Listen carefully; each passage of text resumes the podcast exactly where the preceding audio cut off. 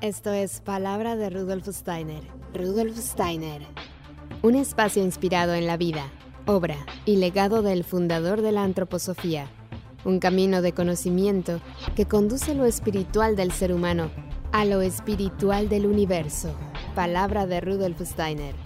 Hola, ¿qué tal? ¿Cómo están? Muy buenos días. Yo soy Caro Hernández. Gracias por estar una vez más aquí en Palabra de Rudolf Steiner. Estoy muy contenta de darle la bienvenida el día de hoy a Malca y Santa, que es una apasionada de la danza. Estudió humanidades, también pedagogía Waldorf y pedagogía de emergencia, además de ser madre de dos maravillosos hijos a quien le doy la bienvenida a este espacio. Muchísimas gracias, Malca, por aceptar esta invitación. Bienvenida a Palabra de Rudolf Steiner. ¿Cómo estás?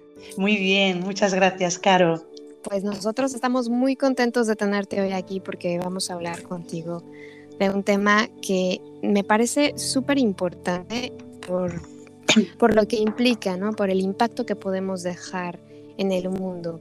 La crianza, el estar en contacto con nuestros niños, eh, la manera en la que educamos. Me quiero poner en el lugar de un niño cuando llega al mundo, ¿no? Que llega ya con la mesa puesta. O sea, ya, ya, tiene la religión, el clima, la comida, ya tiene todo escogido, básicamente. O sea, digo, ¿cómo se nos olvida en algún momento lo difícil que es ir amoldando a una criatura para que tenga la capacidad de soportarme, de tolerarme? y de convivir conmigo desde, desde mi conciencia de que yo soy una excelente persona, ¿no? O sea, yo soy adorable, que, ¿qué más pudo pasar? Entonces, eh, en ese enredo de, de, que nosotros parimos y, y, entendemos a nuestro hijo como una extensión nuestra, nos confundimos, nos atoramos y entonces quería que nos ayudaras un poco a entender esta parte, ¿no? En la que nosotros tenemos que aprender a tener una buena relación con nuestros hijos desde el amor y desde el respeto, pero que hay una línea delgada que se, se puede convertir en maltrato de mí hacia mí y de mí hacia mi hijo. Entonces, bueno, vamos a empezar por el principio, ¿no? Esto de la crianza con respeto, cómo la vives, cómo la ves, cómo la entiendes. Mira, yo vaya por delante que, estoy en camino. ¿eh? He transitado todos estos momentos que transitamos todas, ¿no? Estos errores, caídas, el darse cuenta, el, ir aprendiendo al mismo ritmo que ellos. porque los hijos son, son una dosis de humildad yo creo que la más grande ¿no? de la vida te ponen de rodillas y, tienes que aceptar, pues mira, soy humana, soy imperfecta, lo hago como puedo. ¿no? También es cierto que estamos en un momento social donde no se cuida la diada madre-bebé. Y eso también dificulta muchísimo las crianzas. Criamos muy solas, tenemos que tomar decisiones donde si decidimos estar con nuestros hijos la situación económica se vuelve muchas veces insostenible con un sueldo y eso genera mucho estrés. O quien decide ir a trabajar tiene que lidiar con la culpa también, ¿no? Eso sumado a, ese cóctel hormonal que vivimos y ese deseo de, querer hacerlo tan bien, ¿no? Que todas tenemos, porque al fin y al cabo yo no he conocido ninguna madre que no quiera lo mejor para, para sus hijos, ¿no? Entonces, claro, en este momento, con todo esto, nos encontramos en un momento de materialismo tal y, consumismo tan atroz que llegamos a consumir pedagogías también, ¿no? De algún modo. Y no profundizamos. Buscamos métodos, de alguna forma, que nos den resultados, ¿no? Y hacemos A más B más C si doy la teta hasta que tenga 30 años y colecho y no sé qué, tienes que ser feliz, hijo mío. Entonces esperamos resultados. Y cuando los resultados no llegan, estamos muy frustrados, ¿no? Y culpamos al niño. Yo siempre digo que no puedes hablar mal del hijo de nadie hasta que el tuyo tenga 90 años. Porque, han venido aquí a sacarnos los colores, ¿no? De algún modo. Y en la crianza los, los métodos no funcionan porque los niños, mi experiencia me ha demostrado tanto en, mis clases ¿no? de danza, así que los niños desmantelan cualquier impostura. Ellos están deseosos de adultos en su lugar de adultos. Adultos que no sean perfectos, pero que se trabajen a sí mismos. Ellos lo valoran un montón, porque frente a lo auténtico yo me he dado cuenta que los niños siempre colaboran. Sí. Siempre. Lo que no quieren es que les engañes, ¿no? De algún modo, porque al final, como decía Steiner, los niños como, ¿qué es un niño de 0 a 7 años? ¿no? Es un gran órgano sensorio, son imitadores natos, ¿no? Entonces, por mucho que les digamos, lo primero que van a imitar es lo que somos. Luego lo que hacemos. Y por último, lo que les digamos.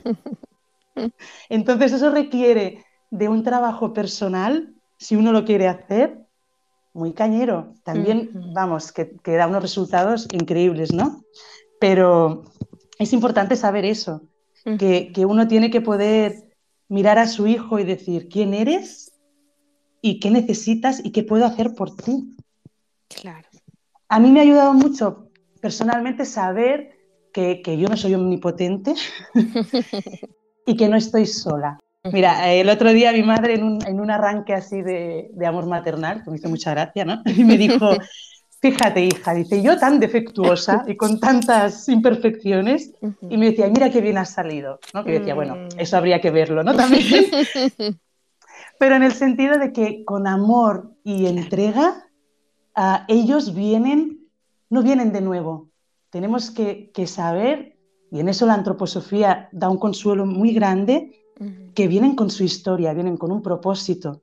Es, es, como una semilla recogida que va a desplegar a lo largo de los septenios, ¿no? Y aparte vienen con un séquito de, de ángeles, de guías, de seres de luz, que son esas manos invisibles que yo creo que todas las mamás hemos, hemos sentido, ¿no? Que de repente mm, estás hablando con alguien y levantas una mano y viene un balonazo.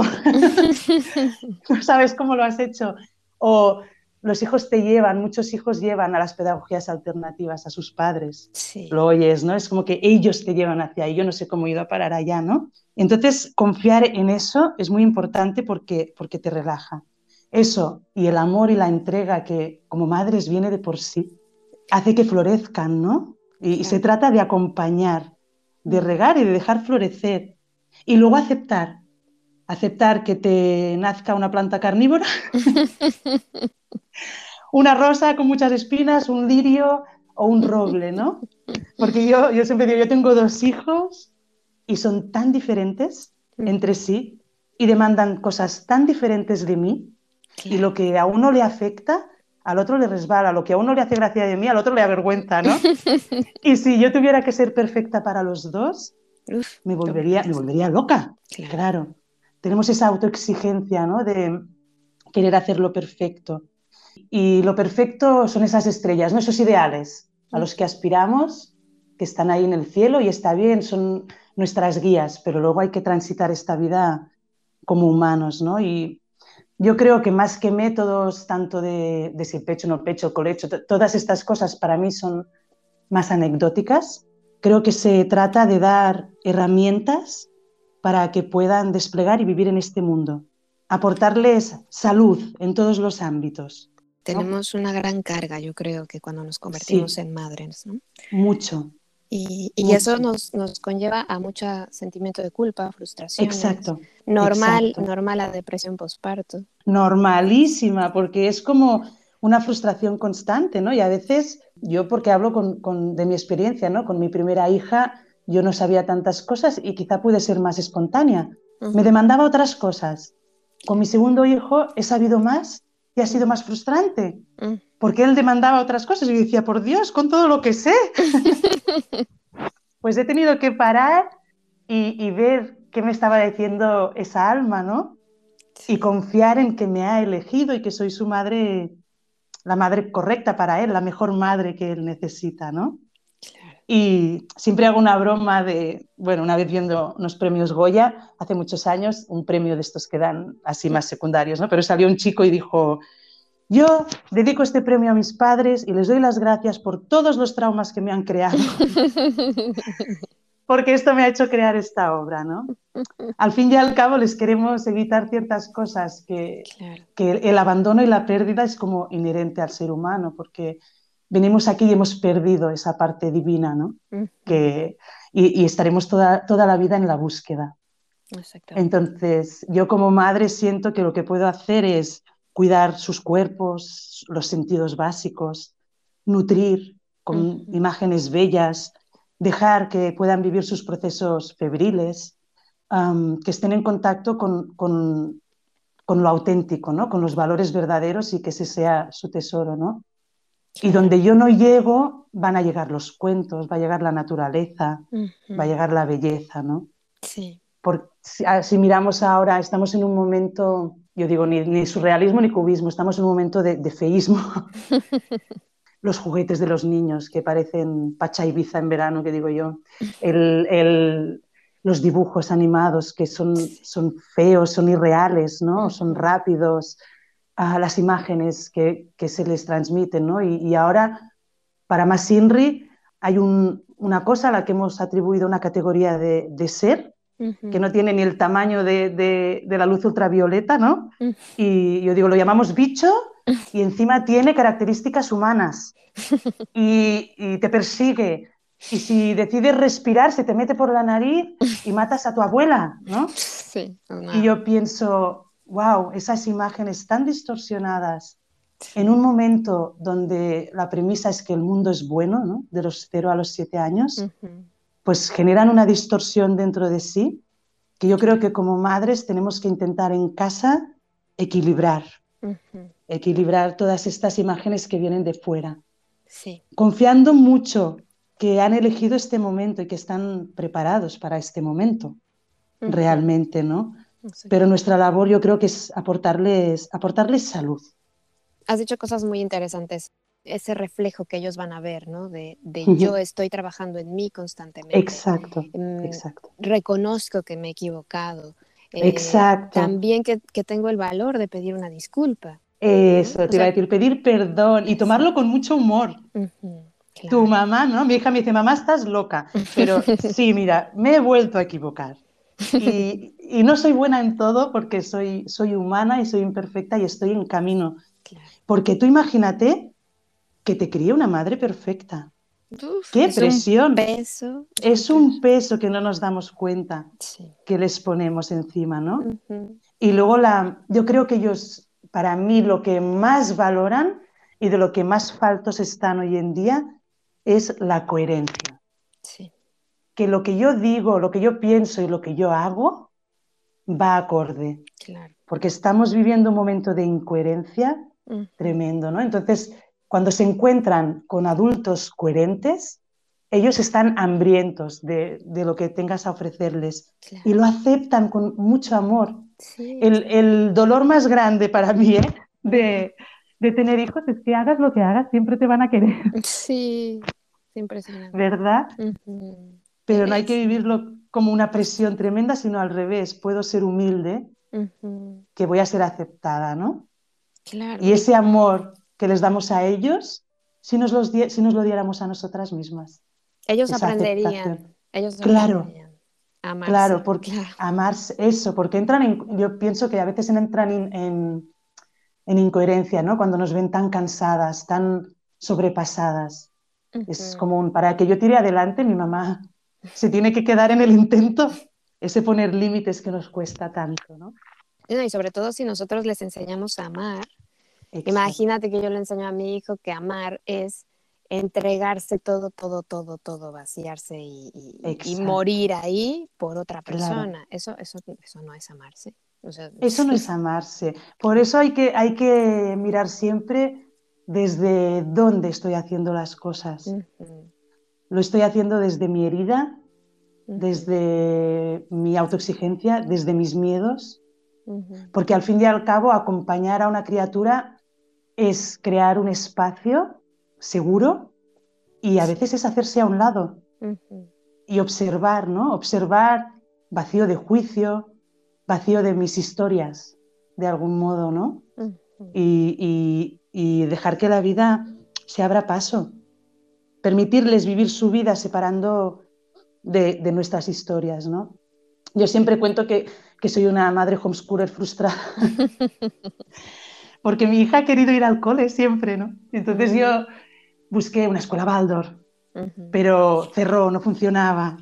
Una escuela alternativa tampoco, ¿no? Y al final ella va a una escuela que, es un proyecto que son 62 nacionalidades, niños de integración, niños de casa de acogida. Y, wow, yo el primer día que fui a llevarla a esa escuela le dije a mi marido, nos hemos pasado de modernos. Todos mis prejuicios ¿no? salieron ahí. Pero luego ella, ella me ha dado la lección de que está preparada, de que es su camino, de que más realidad del mundo que esa no hay otra, ¿no? Claro. Y, tenemos que confiar en ellos porque hacemos todo lo mejor y luego no les soltamos. Sí. Luego no confiamos en que pueden hacerlo. Y ahí, por ejemplo, el tema de la, de la sobreprotección, que es un tema que yo creo que se puede malinterpretar, o, lo hemos malinterpretado muchas veces, porque hay gente que piensa que si tú escuchas a tu hijo lo estás sobreprotegiendo, o sea, que tienes que pasar de él mm, todo el tiempo, ¿no? y, eso no es, o sea, yo, bueno, al menos yo no, yo no comulgo con esa idea, ¿no? Pero eh, cuando alguien dice sobreproteger, mm, yo creo que muchos se refieren a, eso que acabas de decir tú, ¿no? Al mm, yo decirle a mi hijo, bueno, como tú eres incapaz de hacer cualquier cosa, yo te voy a resolver la vida constantemente hasta los 50 años. Exacto. Sí, no permitir que, vivan su vida, que cometan sus errores, que sean capaces. No nos gusta y no. Yo siempre pienso en el principio de no intervención. Mm. Intervenimos rápidamente, antes que, ni tan siquiera haya pasado algo, ¿no? Y mm. proyectamos. Está sintiendo esto, está pasando eso, mm. sin permitir que él viva, sienta, resuelva. Son perfectamente capaces de, de resolver, pero nos da miedo. Pasa mucho en el juego nos hemos convertido en monitores de tiempo libre. y, nos da miedo que jueguen solos, ¿no? Y luego te encuentras muchos niños que, han perdido esa capacidad de, jugar, de buscar espacios de silencio. Mm. Parece que continuamente tenemos que estar estimulándolos, no permitir que se aburran, que al final estamos en un mundo donde reina la ciencia y el verdadero método científico nace de ahí, de la observación, de aburrirse, de poder ¿no? dejar que surjan las cosas sin que rápidamente estemos ya ahí, ¿no?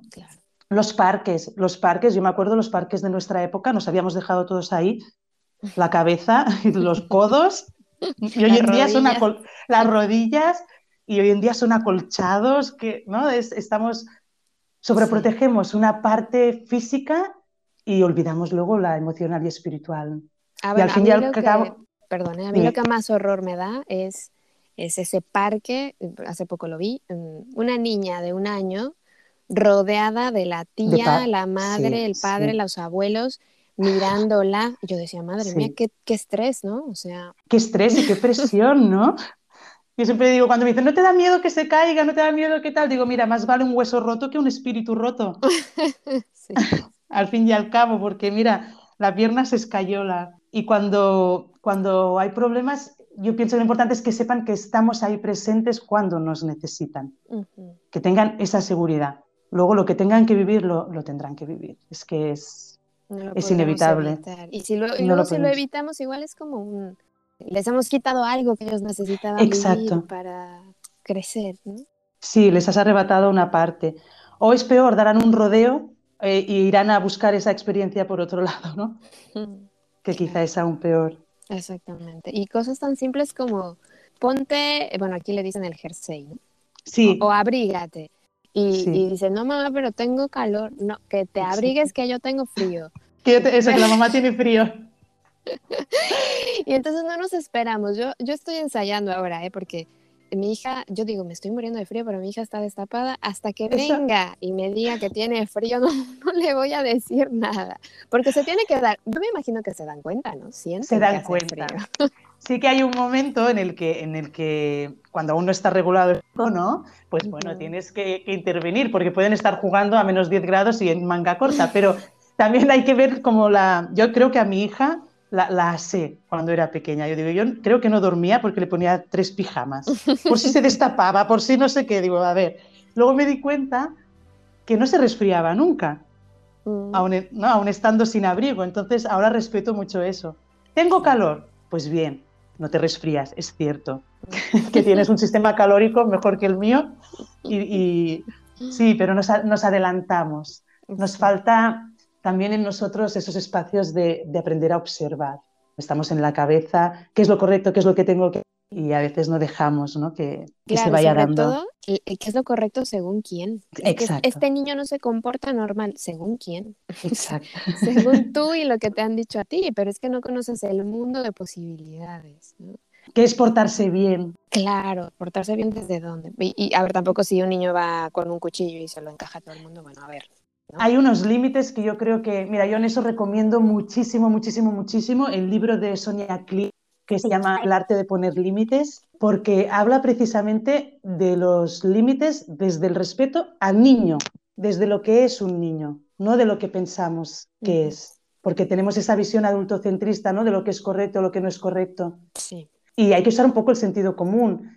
Tú puedes hacer mientras no pongas en riesgo eh, la integridad física de los demás, ni, ni, la tuya, ni del entorno, ¿no? Pero ahí el, el margen es, es amplio y siempre depende si de quién esté, de cómo hayas sido educado. Por eso es tan importante un trabajo de un autotrabajo, ¿no? una, auto, una autoeducación. Al final Steiner, ¿no? con su ley pedagógica, él decía que la forma que podemos educar es desde nuestros cuerpos, ¿no? Desde el cuerpo, o sea, la educación funciona desde el cuerpo inmediatamente superior al del niño, ¿no? Si quiero incidir en su físico, tengo que hablarle desde mi etérico, si quiero incidir en el etérico, desde mi astral.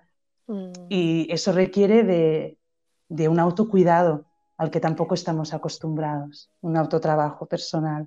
Sí, porque ya te digo que recién nace nuestro bebé y nos abandonamos.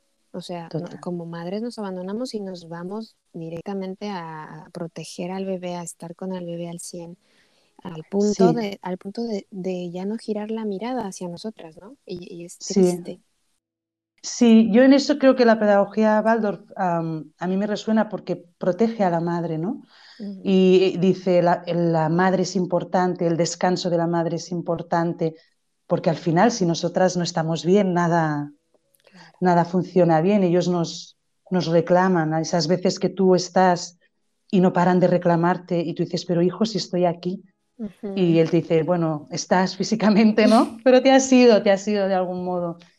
Entonces, tenemos que dejarnos ayudar por, los ritmos de la naturaleza, por... tenemos que soltar de algún modo, porque mm. queremos hacerlo muy bien, eso es, eso es cierto, pero hay que salir de las crianzas listos para florecer de nuevo, no, para ver, no habiéndonos quedado en el camino. Y, dejando al niño sin padre, ¿no? porque un, gran índice de divorcios después mm. de este tipo de crianzas. Hay mucho ruido, hay mucho ruido en redes a nivel pedagógico y entonces nos confundimos porque queremos ser las mejores madres y entonces tienes que portearlo, tienes que tener pegado aquí, tienes que hacer esto y te vas volviendo loco y uno tiene que poder decir, ¿qué es lo bueno para mí? Porque yo, la pedagogía Waldorf, a mí me encaja porque yo antes ya vivía así. Mm. Yo ya tejía, yo ya vivía en la naturaleza, ¿no? Entonces, si a ti no te gusta la naturaleza, no te emociona una flor, y pues eso no es para ti. Claro y tienes que buscar. Claro. Y lo que hablábamos, ¿no? Todo lo que no sea auténtico, ellos lo van a, lo van a desmontar. Yo creo que hay que salir de la cabeza y bajar al corazón y, y, ser auténticas con nosotras. Lo queremos hacer bien, lo queremos hacer lo mejor, mm. pero también tenemos que ponernos un límite a nosotras mismas y cuesta mucho, ¿eh? porque tenemos unos niveles de autoexigencia, no queremos fallar, Claro, además la sociedad, es que la sociedad también a veces recrimina muchas cosas, ¿no? Eso o es. Te, o te dicen, por ejemplo, las noticias, darle teta hasta los dos años es bueno para no sé qué. Y las que queremos ser buenas, pues decimos, pues teta, teta hasta los dos años. Aunque esté agotada, no pueda con mi alma. Eso es, eso es. Si das biberón, porque das biberón. Si das teta, porque das teta. Y te, olvidas de ti mismo y luego, y luego es muy difícil salir de ahí. En el tema este de, del colecho y del pecho, uff yo creo que todas hemos pasado por ahí, ¿eh? De cuál es el momento. Porque sí, se destetan solos. Bueno, sí, todo se hace solo, pero ¿y yo? Quizá no me apetece y me lo puedo permitir, ¿no? Y cuando lo hacemos con seguridad, ellos lo entienden, ¿eh? Lo entienden y, y, lo aceptan. Y al final también lo tienen que vivir, ¿no? Porque dicen que contra el vicio de pedir está la virtud de no dar. ellos tienen la obligación de pedir y como más, como más das, más van a pedir. Y ahí estará donde nosotras. Como ejemplo la tierra. En invierno, aunque yo quiera que me dé, pues no puede. No da. No da. Sí, sí. Mamá ya no puede, tú ya comes del mundo en todos los sentidos. Y ahora mamá necesita regenerarse, porque también no nos olvidemos que dar el pecho mucho tiempo a nivel hormonal, ¿no? Es un desgaste. Es muy bonito para quien lo viva así, pero también puedes decidir que para ti eso no es y no pasa nada. Y nos cuesta mucho tener esa humildad de decir, mira, yo no puedo. Porque a veces también es cuestión de, de autohumildad, ¿no? decir, mm, llego hasta aquí y... No puedo más. No puedo más. sí, porque de algún modo terminas observando algunas veces sin querer, somos violentos con ellos. Hay una violencia solapada ¿no? en hacer las cosas que no queremos hacer, que son por, su bien, por su bien, pero nosotras estamos en conflicto con nosotras mismas. Y al fin y al cabo eso es, es, es de algún modo violencia ¿no? hacia nosotras y, y hacia ellos. Claro, es un mensaje que, se puede malinterpretar, o sea que ahí hay que tener mucho cuidado sí. en, ese sentido. Yo por eso decía, cuando nace un bebé como que nos desplazamos hacia él y luego hay que hacer el camino mm. de vuelta. Exacto, sí. Y, eso implica pues retomar, reconectar contigo, reconciliarte, entender muchas cosas. Aceptar, aceptar mucho, mm. aceptar mucho, ¿no? Porque vas a y estás muy contento y muy emocionado y luego pares y dices, ay, yo me acuerdo, ¿eh? terminé de parir y dije, ay, mira, ya he parido, me voy a poner a dormir. pues no. pues no. Y de repente, ¡guau! Y yo decía, ¿dónde está el botón de off? Y ahí empieza, ahí empieza la aventura, ¿no? Y tú has sido la mejor madre antes de parir. Pero cuando ellos son, son un espejo. Y hay que asumir porque no se habla, porque a veces son espejos que querrías romper decir, ¡ah! Y parece que es tabú decir, no puedo más, hoy no puedo más. Y reconocer esto y buscar esos espacios de descompresión. También, también nos venden que el autocuidado es irte a tomar un gin tonic, irte de compras. Claro. Y a veces eso no es posible. Eso es más agotador. Exacto. Intentar encontrar espacios, arrancar minutos a los minutos, ¿no? Esos espacios de mirar por la ventana, tomarme una infusión, respirar, hablar un poquito con alguien. Son pequeños espacios de autocuidado para no ir perdiéndote en esa crianza en la que llega un momento que dices, ¿yo quién era? ¿Qué hacía antes con mis manos? ¿No? Porque te ves hablando a veces con gente así, bla, no todas las conversaciones rápidas, ah, que no terminas ninguna y dices, wow, ¿qué ha pasado en ese proceso? Además son días largos en los que te levantas y dices, hoy sí me va a dar tiempo de leer mi libro, hoy sí me voy a poner. Y te levantas y empiezas el desayuno, la casa, el bebé, no sé qué, no sé, te duermes y dices, ¿cómo no me dio tiempo? ¿Cómo? De nada, de nada, y encima la casa desordenada y encima me levanto y piso un juguete y... y te pones a llorar porque llevas limpiando toda la casa y está desestrozada, o sea que... Yo creo que hay, que hay que simplificar. Cuando se está criando, se está criando, la casa está sucia y eso les inmuniza un montón. Ducharse es un deporte olímpico. Es que ir muy rápido, hacer el récord ahí de velocidad. Ya nunca más cierras la puerta del baño. Si no tienes intimidad, privacidad, comes frío. O sea, a ver, es una aventura, es una aventura por unos años, pero no hay que perdernos ahí, ¿no? Hay que perdernos ahí porque pasa muy rápido y al fin y al cabo ellos, si lo hacemos bien, se irán. Mm. Su obligación es irse. y tú tienes que, quedar entero y, transformado. Sí. Realmente mucho mejor, ¿no? Ah, habiéndote convertido en una mejor versión de, de ti mismo que al fin y al cabo yo creo que te, lleva a eso, ¿eh? Cuando pasan los años dices, ostras, vuelvo a ser la de antes mejorada. Bueno, ojalá, ojalá se pueda. Sí. sí. y digo, si no serán, serán unos huérfanos muy felices. Sí, la verdad es que el acompañamiento que le damos a los niños me parece que bueno, ha ido evolucionando, ¿no? Venimos de, esta parte de, yo recuerdo como a mis abuelos tratando de ser mm. dioses. Yo no me equivoco, yo soy perfecto, yo no sé qué, yo no sé cuánto, ¿no? Esta, esta cosa de a mí nadie me cuestiona y, mm. yo soy yo. Esa, esa falta de comunicación con los, con los pequeños, ¿no? Con los niños. Y, y hemos volteado, hemos dado un giro a el niño es el dios, el centro del mundo, el que manda en la mm. casa, el que decide cómo van las cosas ordenadas el que mm. decide prácticamente todo nuestro estilo de vida. Entonces, mm, yo creo que aquí mucha gente querrá entender cómo, cómo hago ese equilibrio, ¿no? Entre, eh, entre mi vida, la de mi hijo y, todos mis mundos y todos sus mundos.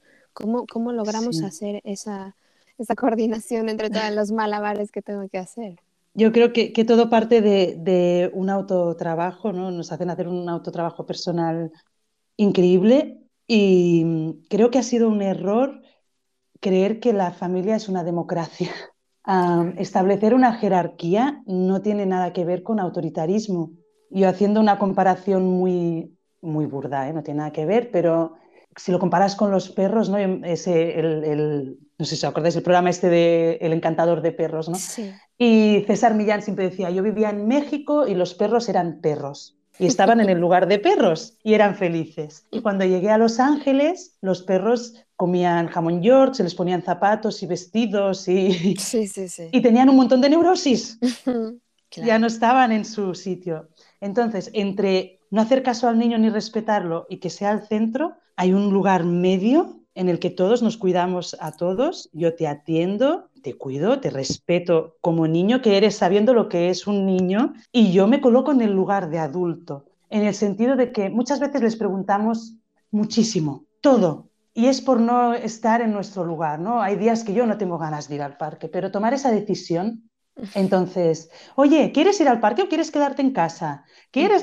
Estamos continuamente poniéndoles en una situación que no les que no les pertenece, que, es cruel de algún modo, porque pueden decidir, ¿no? Si le apetece comer esto o aquello o lo que sea, pero su yo no está aún en el cuerpo como para poder decidir desde ahí. Entonces ellos deciden desde sus impulsos en ese momento. Si tú estás en una fiesta de cumpleaños y le preguntas a tu hijo si se quiere ir, si en ese momento está bien, te dirá que no, pero ¿es lo correcto para él? Luego, ¿cómo va a ser la cena, la noche? Eso tenemos que decidirlo nosotros y, tomar ese mando. Nos cuesta tomar esa responsabilidad y de algún modo se la, ponemos a ellos. Y en el tema de la comida, que es el tema sensación de las madres, porque yo sí, yo sí peco de, eh, ¿qué, quieres comer? ¿Huevo, pollo, carne, pescado? le pongo un menú y luego me estoy rompiendo la cabeza de ¿qué, qué hice, Dios mío. Sí, sí, mi, chico siempre me dice, esto no es un restaurante.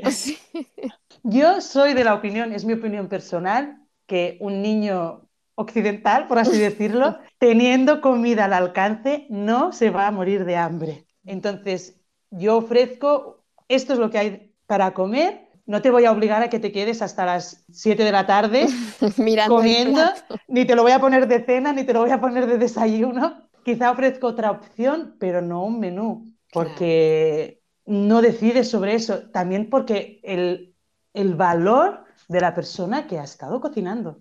Eso ha llevado un rato, se ha hecho con todo el cariño y, es lo mejor para ti. Yo no, no, entro nunca en radicalismo, si tienen que comer chuches, no chuches, yo pienso que bueno, vivimos en este mundo y un poco pues cuando, ¿no? no todos los días, pero bueno.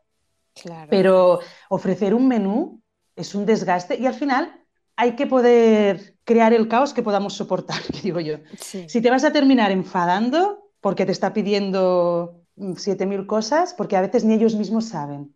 Les ofreces todo el menú y no, no saben. Y a veces es que no tienen hambre. Yo he confiado mucho siempre en, la en su autorregulación. Muchos días mi hija no tenía hambre realmente cuando era bebé y al cuarto día hacía una caca hasta el cogote Y decías, claro, era eso, ¿no? Y siempre confiando que, que no se van a morir de hambre teniendo comida al lado, realmente. Pero bueno, eso es muy personal, ¿eh? Claro, es, lo que, bueno, lo que te decía, ¿no? Aprender a, a conocerte y a conocerlos. Si tú no tienes la paciencia para eso, pues mira, esto es lo que hay de comer si quieres y si no, pues Exacto. Y hay que cometer muchos errores. hay que, hay que cometer muchos errores y, con ello vas viendo. Y, pero me dijiste, mira, donde te dije eso he visto que esto no funciona y ahora lo vamos a probar así. Hay que tomarlo con mucho sentido del humor y con mucho relax.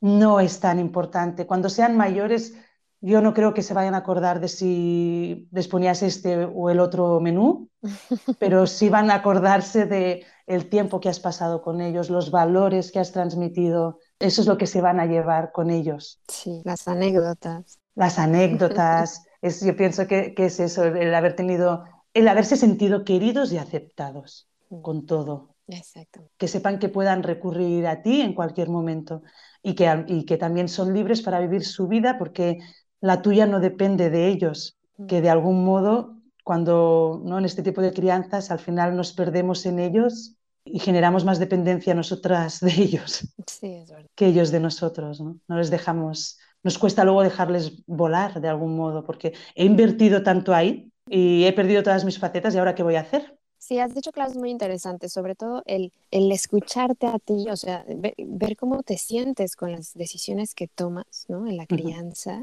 el observar a tu hijo, cómo, cómo es, qué cosas le gustan, porque igual yo quiero que mi hijo haga meditación, pero que es incapaz de sentarse, que, que, que, no le va, que no entra ahí, no, no Sí, sí, hay una frase, hay una frase que dice que todos los padres están, estarían dispuestos a hacer todo por sus hijos menos aceptarles como son.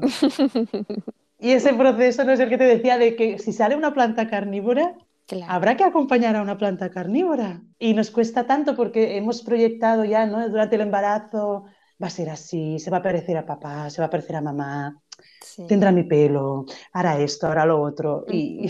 Y, y luego sale y es todo lo contrario a lo que... Todo lo contrario. Y hay que aceptarlo. Y luego te das cuenta que, eso también te aporta a ti o que también es una parte de ti que tú no conocías y despierta otras partes en ti de, aceptar a ti mismo. Son partes que a ti te habían sido negadas en tu infancia y que están en, ti, ¿no? Porque a veces lo que más rechazas de tu hijo es, es... Y la gente te dice, uy, es igual que tú. Y dices, ¡oh! Son esas partes de uno que, que, han sido pues anuladas o no vistas. Y también es, una buena, es un buen momento para reconciliarse con eso, ¿no? Y, de ellos sentirse vistos y aceptados, buah, es una forma también de, vernos y aceptarnos a nosotras mismas. ¿eh? Porque muchas veces queremos que el niño eh, sea como nuestro satélite, ¿no? Que gira a nuestro alrededor, que sea como yo diga, como yo espero, como a mí me gusta. Pero, eh, o sea, de todos los adultos que, que, que formamos parte de su vida, ¿no? Desde el profesor, el de la tienda, el no sé qué, porque no sé por qué me da la sensación de que esta sociedad es muy invasiva muchas veces. pero te portas bien, pero haces esto, pero no sé, condicionando a los niños que no conocen, o sea, que un señor que, que, pasa por la calle y se acerca a un niño y le dice algo como una orden, un mandato, el niño no entiende qué está pasando, ¿no? Sí, y, estamos muy orientados hacia afuera, todos, estamos muy hacia afuera, ¿no? Entonces tenemos esa necesidad de, que a veces sean lo que no son, porque nos están viendo los demás y porque todos opinamos, está lleno de opinólogos en este mundo, todos tienen un máster en crianza y nos cuesta mucho ponernos en el lugar del otro, ¿no? Cuando estás en el supermercado y te monta una pataleta, tu niño allá y delante de todo el mundo y tú te sientes fallando como madre cuando en realidad él tiene que poder hacer eso. Él tiene que poder vivir sus procesos sin que tengan que ver con los tuyos. Cuando les decimos muchas veces, no, si te enfadas, me pongo triste. No, si se enfada, se enfada. Si no me obedeces, ya no te quiero. Ya no te quiero. Él tiene que poder vivir sus procesos, sus enfados y el autorregularme es trabajo mío. Porque si de repente, cuando ellos tienen una pataleta muy, muy grande, por dentro, ¿no? A veces sientes que te, que te sube una cosa en el estómago porque a veces son nuestras pataletas no atendidas, nos desborda, no sabemos cómo acompañar eso. Si nosotros no aprendemos a autorregularnos, ellos aprenden a sobreadaptarse. Si hago esto, mi mamá no está bien, entonces yo no puedo expresarme como soy porque me tengo que adaptar a lo que los demás piden de mí. Y yo vuelvo a siempre, es trabajo de uno. Tú tienes que poder hacer tu pataleta y yo tengo que trabajarme para poder sostenerte tú tienes que ser como tienes que ser y, el trabajo es mío de, poder aceptar esto para que tú puedas desplegar como tú eres. Y, lo que opinen los demás, oye. Claro. Y el tema de, bueno, algo, algo que se puede malinterpretar también, ¿no? El tema del, yo le quiero enseñar a mi hijo o a mi hija que hay consecuencias de sus acciones, pero Mm. no quiero chantajearles, Mm. pero no quiero eh, ser así como dicen que, le condiciono Castigar. las cosas, ¿no? Exactamente, no quiero castigarle, pero quiero que vea que hay una repercusión ante un acto y esa parte yo creo que es una parte muy complicada de, de Es muchas muy, complicada porque a veces de consecuencias lo llamamos, es un castigo. Yo creo que, que volvemos a la coherencia. Y ahí me remito otra vez al libro de Sonia. Si los límites están claros y son coherentes, Mm. los niños los aceptan porque son justos. Si somos incoherentes, hoy esto me enfada, mañana no me enfada, hoy esto lo puedes hacer, mañana no lo puedes hacer, no, no están claros los límites. En el sofá no se puede saltar. Bueno, poder se puede, No o, a mí no me gusta. ¿no? Pero también, claro, a mí no me gusta. Bueno, no te gusta, pero se puede. Entonces, claro, no te gusta, pues oye, yo qué sé, trabajátelo, ¿no? Te podría A mí, decir sí el me, niño. a mí sí me gusta, lo siento. Claro, en nosotros lo hacemos así y los límites están un poco en cada, en cada familia, en cada... Volvemos a, a qué límites me pongo a mí misma. ¿Dónde está mi límite para poder tolerar el límite en el otro ¿no? y podérselo poner de forma coherente? Porque nosotros mismos nos diluimos con, nos- con nuestros límites. Entonces es difícil el separar consecuencia-castigo. Sí que es cierto que las cosas tienen consecuencias y las consecuencias no tienen que ser, no tienen que ser castigo, o sea, tienen que ir en concordancia con lo que ha hecho. Es decir, si pinto la pared entera, no te castigo sin tele, porque esto no tiene nada que ver. En todo caso, te permito que, repare- que reparemos juntos en estas áreas pequeñas lo que, lo que hemos hecho. La consecuencia es que quizá tú y yo nos vamos a poner a, a limpiar la pared. Esa parte en la que yo, por ejemplo, como, como nos me decías la otra vez que hablamos, eh, Sí. que un profesor tiene a un niño que está golpeando a otros, ¿no? Y, Ujú. y- y que muchos profesores dirían, castigado, siéntate, Sí. pon las manos en la mesa y no te muevas en una hora. Mira lo que ha hecho el otro, ¿no? Ay, mira lo que le haces al otro. Luego viene esa parte, ¿no? Mira lo que le has hecho al otro, pídele perdón. Yo creo que depende de la edad. En edades muy pequeñas, yo siempre cuento, ¿no? Que tuve la suerte de hacer las prácticas en, en la escuela Siete Estrellas, Siete Estrellas en, en Girona y partíamos de lo mismo. Eran unas, son unas maestras con un trabajo personal increíble. Entonces el espacio está muy preparado para que ellos puedan jugar. Yo creo que si los espacios están bien preparados, surgen menos conflictos también. Am, y luego se daban los conflictos que se dan siempre. Uno quería la cosa del otro, se lo quitaba o le daba un golpe. Nunca vi un juicio de valor a, a ninguno de los niños. Pues mira, creo que a Joan esto no le apetece, no le gusta. Y hoy tú creo que tienes ganas de, estás más activo y tienes ganas de pegar o de, de tirar cosas, te doy una alternativa.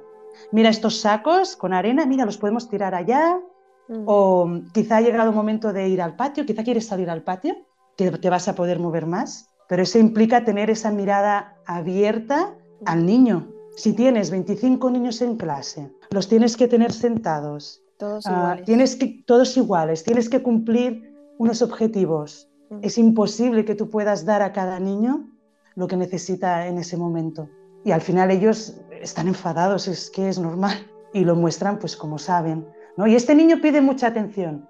Démosle atención si la pide.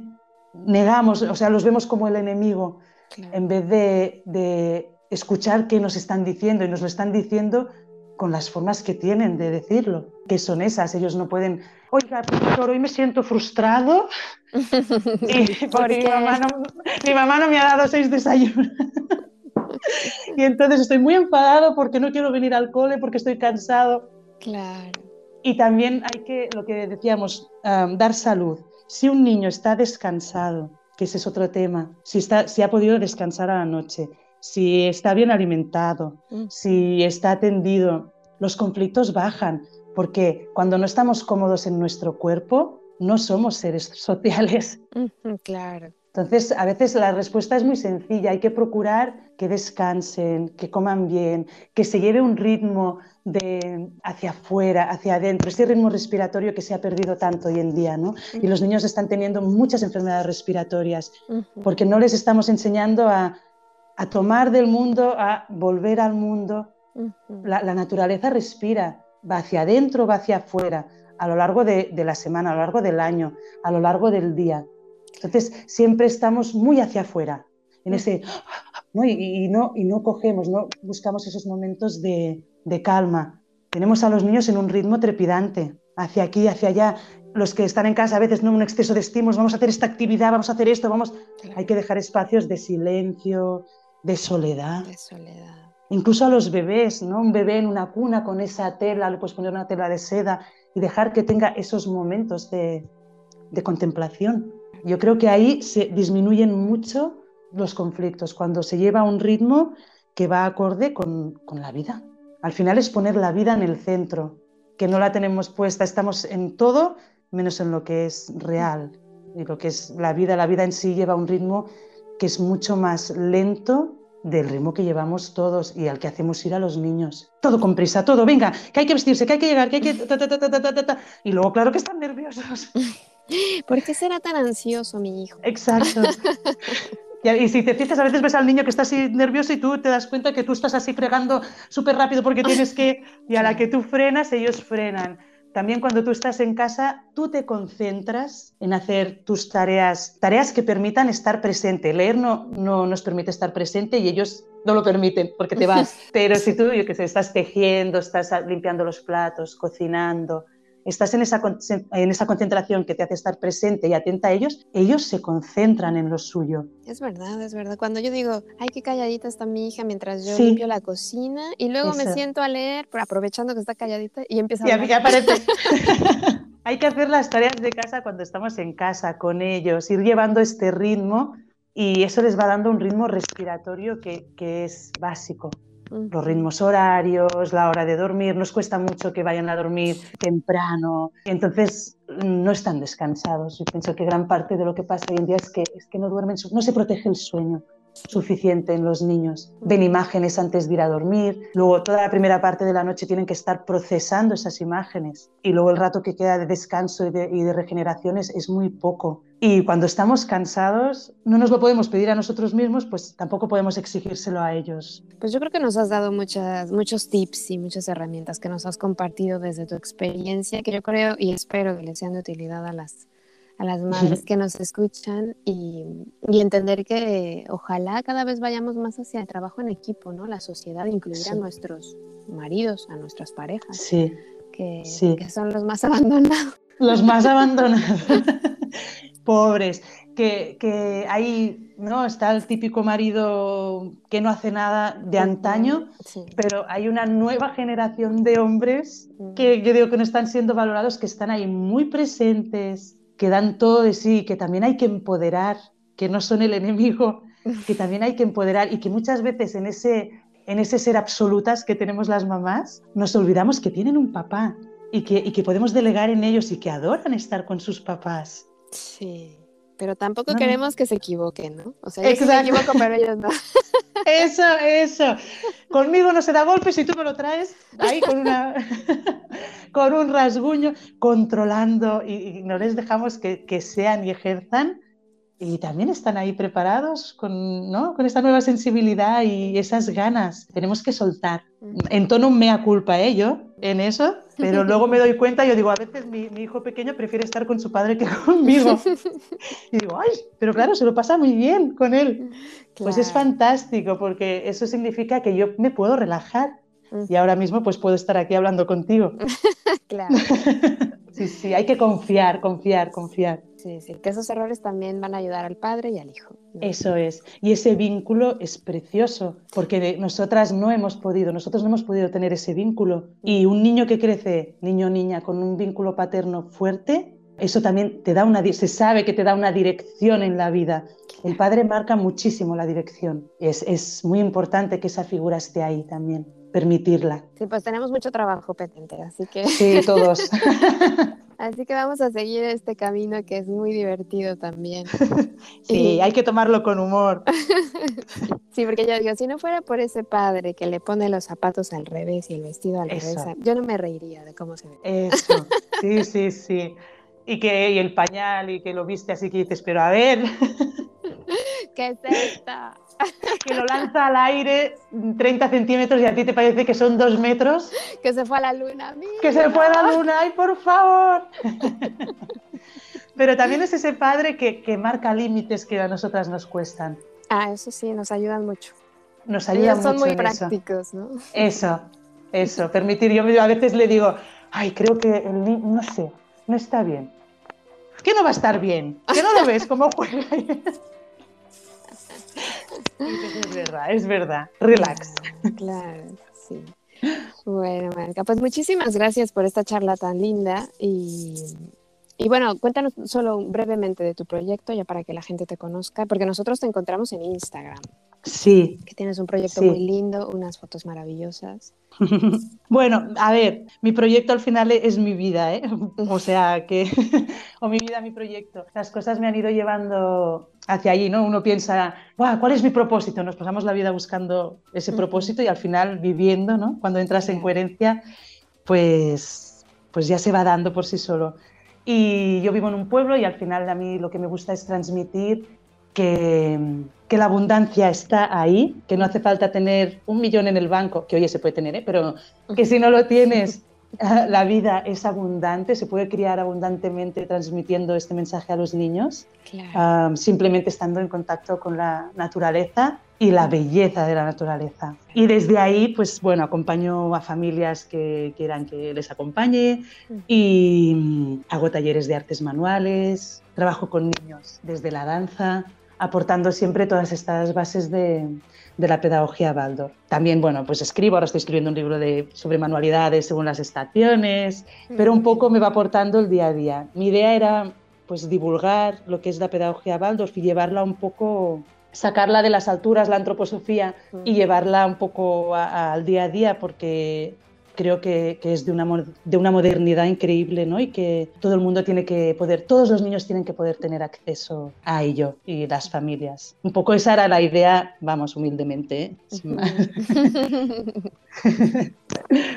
Entonces, nada, son momentos de mi día a día y las fotos que sacamos cuando paseamos, porque el entorno es tan bonito ¿no? y, está ahí como para que disfrutemos todos. Claro, y entonces Aportar ahí te salud. van a encontrar. Claro, Ahí me van a encontrar, en internet, en Instagram. Miss Red Cape. Miss Red Cape, sí. Red Cape. Eso, que no se te escape. Y... bueno, ahí podrán, bueno, si necesitan entrar en contacto contigo, podrán Sí, desde ahí luego tienes el blog donde voy, pues eso, divulgando un poquito los ratitos que tengo. Al final estoy en plena crianza. Bueno, también es eso el proyecto, ¿no? Transmitir que, que se puede hacer de muchas formas y que todas están bien mientras estén en coherencia con uno mismo. Muy bien, pues nos ha encantado charlar contigo y bueno, y esperamos que la gente le sirva, le sea útil como siempre y te agradezco muchísimo que hayas estado hoy con nosotros. Yo a vosotros muchísimo, muchísimo. Muchísimas gracias, Caro. Muchísimas gracias a Malca por habernos acompañado en este espacio. Gracias por compartirnos todo eso que sabe, todo eso que la vida le ha enseñado, que es maravilloso y que siempre aporta, nos enseña. A mí por lo menos me ha dejado una gran tranquilidad. me ha quitado mucho peso de encima, ¿no? darnos cuenta de que hay otras madres que pasan por lo mismo es sanador porque algunas veces nos autotorturamos, estamos ahí constantemente machacándonos, exigiéndonos, como ella decía. Y es importante ver que todas queremos aprender, todas queremos lo mejor para nuestros hijos, todas nos esforzamos y hacemos las cosas desde donde creemos que es lo correcto. Y si lo hacemos desde ahí, de esa buena intención, puede ser mejorable, seguramente, pero nuestros hijos tienen que entender que lo, que lo hemos hecho por, por amor, por cariño, porque creíamos que era que era lo correcto. Y antes de despedirme le quiero enviar un fuerte abrazo a Lidia, que es la madre de Malca, y que bueno, ojalá pronto podamos tenerla también por aquí, y a Violet y a Dante, que son los pequeñitos. Les mando un besote, un abrazo, y gracias por, por ser tan lindos y por compartirse al mundo. Nos encanta verlos sonreír en el Instagram de Miss Red Cape y disfrutar de todas las cosas que su madre les, les crea y les ofrece. Así que muchísimas gracias por acompañarnos una vez más aquí en Palabra de Rudolf Steiner. Te recuerdo que estamos en contacto a través de nuestras redes sociales. En Facebook, YouTube e Instagram nos encuentras como Palabra de Rudolf Steiner y también en nuestra web palabraderudolfsteiner.com. Ya sabes que contigo están mis mejores deseos, que el sol brille mucho tiempo sobre ti, que el amor te rodee siempre y que la luz que mora en ti guíe tus pasos. Si así debe ser, nos escuchamos el próximo miércoles. Yo soy Caro Hernández. Gracias. Hasta la próxima. Escuchaste Palabra de Rudolf Steiner. Rudolf Steiner. Un espacio inspirado en la vida, obra y legado del fundador de la antroposofía. Un camino de conocimiento que conduce lo espiritual del ser humano a lo espiritual del universo. Palabra de Rudolf Steiner.